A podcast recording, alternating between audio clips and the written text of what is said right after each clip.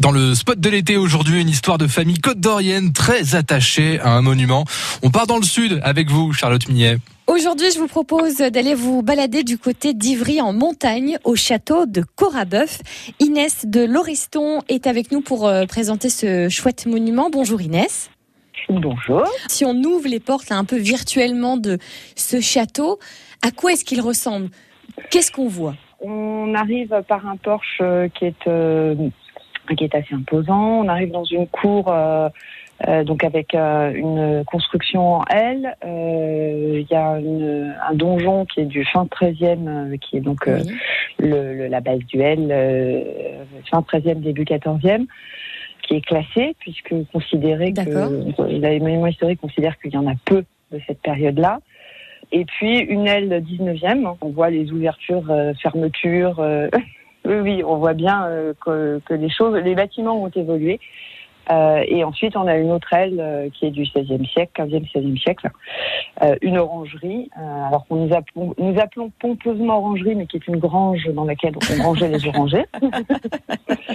voilà, on n'est pas à Versailles.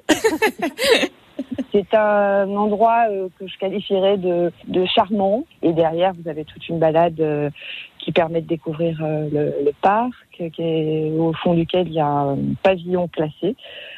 Euh, et puis, euh, mon grand-père avait mis en place un arboretum. Donc, euh, donc on, puis ensuite, on redescend par l'arboretum on peut s'amuser à, à retrouver, essayer de découvrir euh, les différentes essences d'arbres qui y sont.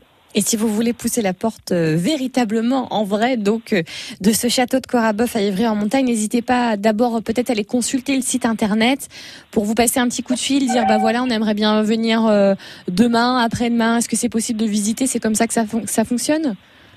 Oui, oui. Voilà. alors, on peut tout à fait alors venir. A priori, on est ouvert euh, tous les jours de 9h à 18h, euh, sauf privatisation, Oui. euh, qui sont euh, pour l'instant encore euh, peu nombreuses Oui, au vu c'est du vrai. contexte.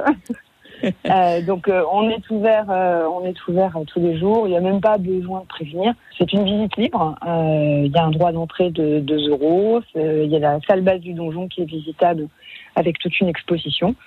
Et ensuite on déambule. C'est c'est vraiment ça. C'est la liberté dans un endroit bucolique.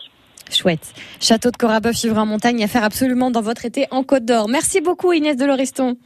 Maderia, je vous souhaite une bonne journée. Merci à toutes les deux, Charlotte et Inès. On était donc à Évry en montagne ce matin pour revisiter le château de Corabeuf.